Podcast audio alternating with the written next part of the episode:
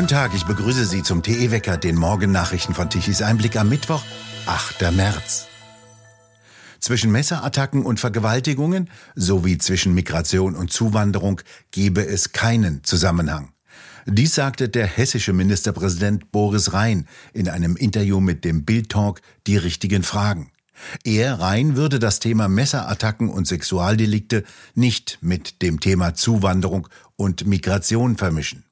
Er glaube, dass es auch gefährlich wäre, einen solchen Zusammenhang herzustellen. Doch seit Monaten sorgen Messerattacken für Schlagzeilen, bei denen die Täter Zuwanderer waren. Im Oktober tötete ein Somalier in Ockersheim zwei Menschen mit einem langen Messer. Im Dezember erstach in Illerkirchberg in Baden-Württemberg ein Asylbewerber aus Eritrea ein 14-jähriges Mädchen. Im Januar tötete ein palästinensischer Messerangreifer ein junges Paar in einem Regionalzug bei Hamburg. Bundesinnenministerin Faeser stimmte dem hessischen Ministerpräsidenten zu.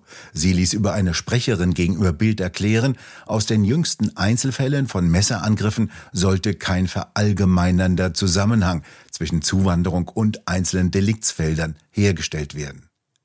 Ein solcher Zusammenhang lasse sich aus der polizeilichen Kriminalstatistik nicht ableiten. Beispielsweise können von den Fallzahlen zu Messerangriffen keine aussagekräftigen Angaben zu den Tatverdächtigen abgeleitet werden, so Faeser. Doch der Chef der deutschen Bundespolizeigewerkschaft, Heiko Teckertz, widerspricht. Selbstverständlich bestehe ein Zusammenhang. Die Zahlen der polizeilichen Kriminalstatistik belegten diese Fakten auch, so Teckertz gegenüber Bild, wie auch früher schon gegenüber Tichys Einblick. Teckertz warnt, es sei viel gefährlicher, dieses Thema weiterhin zu tabuisieren. Deshalb sei es wichtig, öffentlich darüber zu sprechen. Polizei und Justiz dürften dies nicht weiter ausblenden, sondern müssten das Phänomen in den Griff bekommen. In den vergangenen fünf Jahren hat die Bundesregierung rund 1,5 Millionen Euro für Aufträge an Journalisten bezahlt. Vor allem Journalisten der öffentlich-rechtlichen Rundfunkanstalten erhalten von der Bundesregierung häufiger Aufträge als ihre Kollegen von den privaten Unternehmen. Dies geht aus der Antwort auf eine parlamentarische Anfrage der AfD hervor. Die AfD-Bundesfraktion forderte Transparenz bei den Zahlungen der Ministerien an Journalisten und bekam eine Anlage von vier Seiten, die die Ausgaben aufschlüsselte. Häufig luden Ministerien und Kanzleramt die Journalisten ein, gegen Bezahlung Veranstaltungen zu moderieren oder Medientrainings für Führungskräfte und Workshops zu veranstalten oder für die Teilnahme an Podiumsdiskussionen. Spitzenreiter unter den Ministerien ist das Bundesministerium für Bildung und Forschung, das für rund 200.000 Euro Aufträge vergeben hat. Am häufigsten an Journalisten von ARD, WDR und Deutscher Welle. Das Bundesministerium für Ernährung und Landwirtschaft bezahlte 142.000 Euro an öffentlich-rechtliche und 161.000 Euro an private Journalisten, darunter auffällig viele freie Journalisten. Dies lade zur Spekulation ein, fördert damit das Bundeslandwirtschaftsministerium bevorzugt Aktivisten, die sich oft auch Journalisten nennen, fragt Marco Galina bei Tichys Einblick. Auch das Bundesministerium für Arbeit und Soziales fällt mit seiner Bezahlung öffentlich-rechtlicher Journalisten auf, vor allem an Vertreter von ARD und ZDF, über WDR und MDR bis zu Phoenix. Der Mitgliederschwund in der evangelischen Kirche in Deutschland geht rasant weiter. Die Zahl der evangelischen Kirchenmitglieder in Deutschland ist binnen eines Jahres um mehr als eine halbe Million Menschen gesunken, ein Rückgang von fast drei Prozent und damit ein neuer Rekordwert. Die Ratsvorsitzende der Evangelischen Kirche Deutschlands, Annette Kurschus, sagte, dies sei bedrückend. Peter Hane, Bestsellerautor mit vielen Büchern in Millionenauflage, die auch immer einen Bezug zum christlichen Glauben haben. Peter Hane, Sie waren 18 Jahre ehrenamtlich in der obersten Leitung der evangelischen Kirche. Tun denn Ihnen diese katastrophalen Zahlen jetzt weh? Tja, ja und nein, lieber Holger Douglas. Ich habe ja lange davor gewarnt und wurde als der schwarze Peter, der alles nur düster sieht, verspottet, aber alles ist eingetroffen.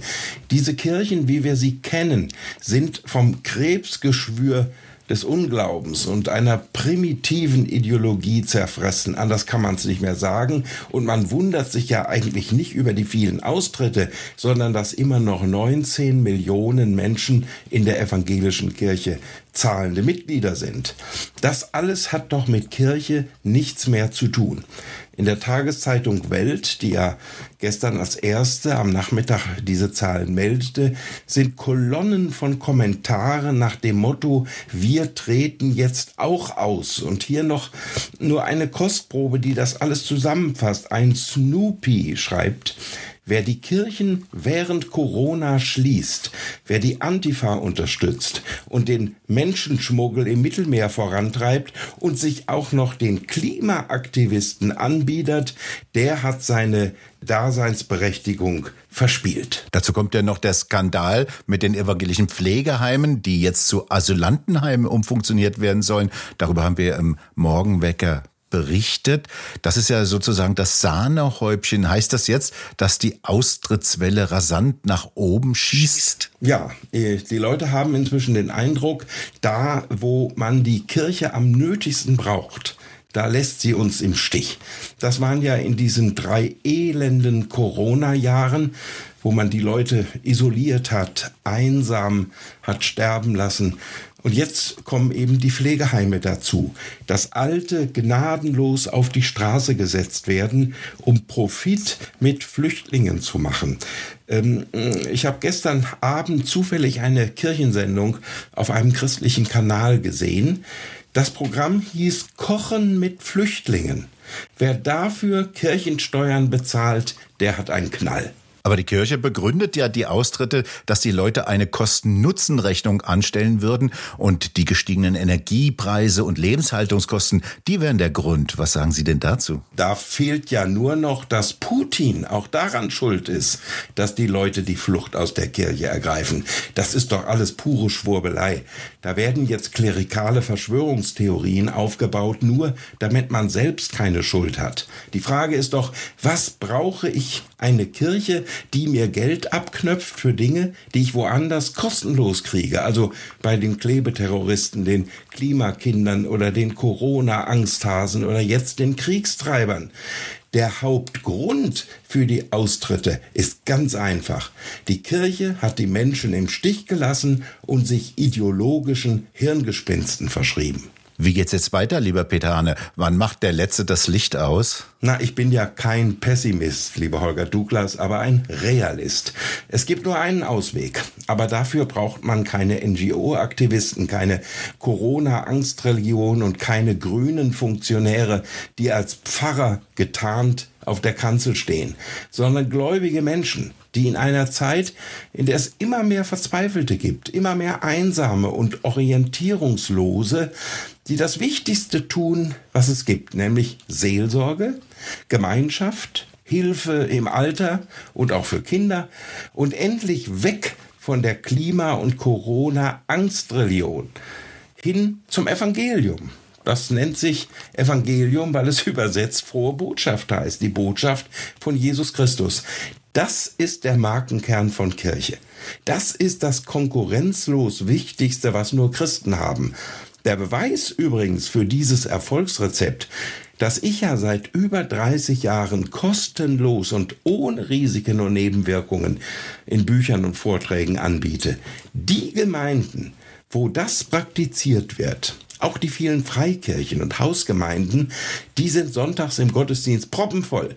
Da herrscht Leben und die sind attraktiv, vor allem auch für junge Leute. Doch diese Religionsbehörde EKD mit ihren Kathedralen, die ist mausetot. Der unvergessene Kabarettist Hans-Dieter Hüsch, ein frommer Mann, hatte recht. Gott ist aus der Kirche ausgetreten. Das ist ihr Problem. Haben Sie vielen Dank für das Gespräch. Peter Hane spricht am Sonntag, am 19. März um 15 Uhr auf einer Kundgebung der Freien Evangelischen Gemeinde Görlitz im Familienzentrum Tivoli. Am Sonntag, 19. März, 15 Uhr in Görlitz. Der Rat der Stadt Paris darf nicht an Migrations-NGOs im Mittelmeer spenden. In Frankreich hat das Oberverwaltungsgericht in Paris einer europaweit bekannten sogenannten Nichtregierungsorganisation eine Zahlung von 100.000 Euro aberkannt. Dies war eine Subvention, die der Rat der Stadt Paris der Hilfsorganisation für Migranten SOS Méditerranée France schon im Juli 2019 zukommen ließ. Seit 2016 hatte der Verein ein ehemaliges Verwässerungsschiff geschartert, das für 500 Personen zugelassen ist, um im Mittelmeer Such- und angebliche Rettungsaktionen durchzuführen. Ähnlich wie in Deutschland unterstützen auch in Frankreich viele Städte sogenannte Migrations-NGOs im Mittelmeer. Klagen gegen diese Praxis häufen sich.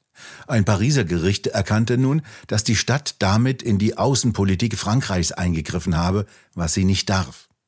Darüber hinaus dürfe eine Körperschaft wie die NGO weder die internationalen Verpflichtungen Frankreichs missachten, noch in einem internationalen Konflikt oder Streitfall politischer Natur Partei ergreifen oder sich in die Außenpolitik Frankreichs einmischen, so das Oberverwaltungsgericht weiter. Das Gericht verurteilte die Stadt Paris zu einer Zahlung von 1500 Euro an den klagenden Bürger.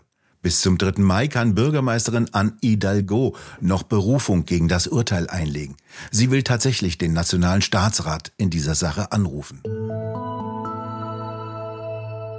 Turbulent werden heute der Mittwoch und die folgenden Tage, vor allem im Süden, vom Wetter her gesehen. Von Westen ziehen heute im Laufe des Tages und am Donnerstagabend Tiefdruckgebiete mit sehr niedrigem Luftdruck heran, die mildere Luft von Südwesten hereinschiebt und von den kalten Luftmassen im Norden abtrennen. Zunächst schneit es auf einem Streifen quer über Deutschland, etwa in der Höhe von Saarbrücken, Köln, Frankfurt und Nürnberg. Die Niederschläge gehen dann in den tieferen Lagen in Regen über. Im Norden herrscht kalte Luft mit Temperaturen von etwa 4 Grad vor und leichtem Frost nachts sowie einigen durchziehenden Niederschlägen. Im Süden dagegen wird es deutlich milder bei Temperaturen bis 8 Grad und es wird ziemlich windig. In der Nacht zum Donnerstag erwarten die Wettermodelle schwere Sturmböen im Süden, vor allem in Bayern und Baden-Württemberg. Und nun zum Wetterbericht der sogenannten Energiewende von Tichys Einblick. Der aufkommende Wind machte sich bei den Windmühlen bemerkbar. Die drehten sich mal wieder. Und konnten gestern Mittag um 12 Uhr rund 33 Gigawatt an elektrischer Leistung in die Netze liefern. Deutschland benötigte gestern Mittag um 12 Uhr allerdings 78,5 Gigawatt. Knapp 16 Gigawatt lieferten die Photovoltaikanlagen dazu. Ohne die konventionellen Kraftwerke mit 34 Gigawatt elektrischer Leistung wäre es dunkel geworden in Deutschland. Die konventionellen Kraftwerke mussten dann auf rund 46 Gigawatt um 17 Uhr erhöhen, als die Sonne verschwand und von den 2,2 Millionen Photovoltaikanlagen nichts mehr kam. Wir bedanken uns fürs Zuhören. Schön wäre es, wenn Sie uns weiterempfehlen. Weitere aktuelle Nachrichten lesen Sie regelmäßig auf der Webseite tichiseinblick.de und wir hören uns morgen wieder, wenn Sie mögen.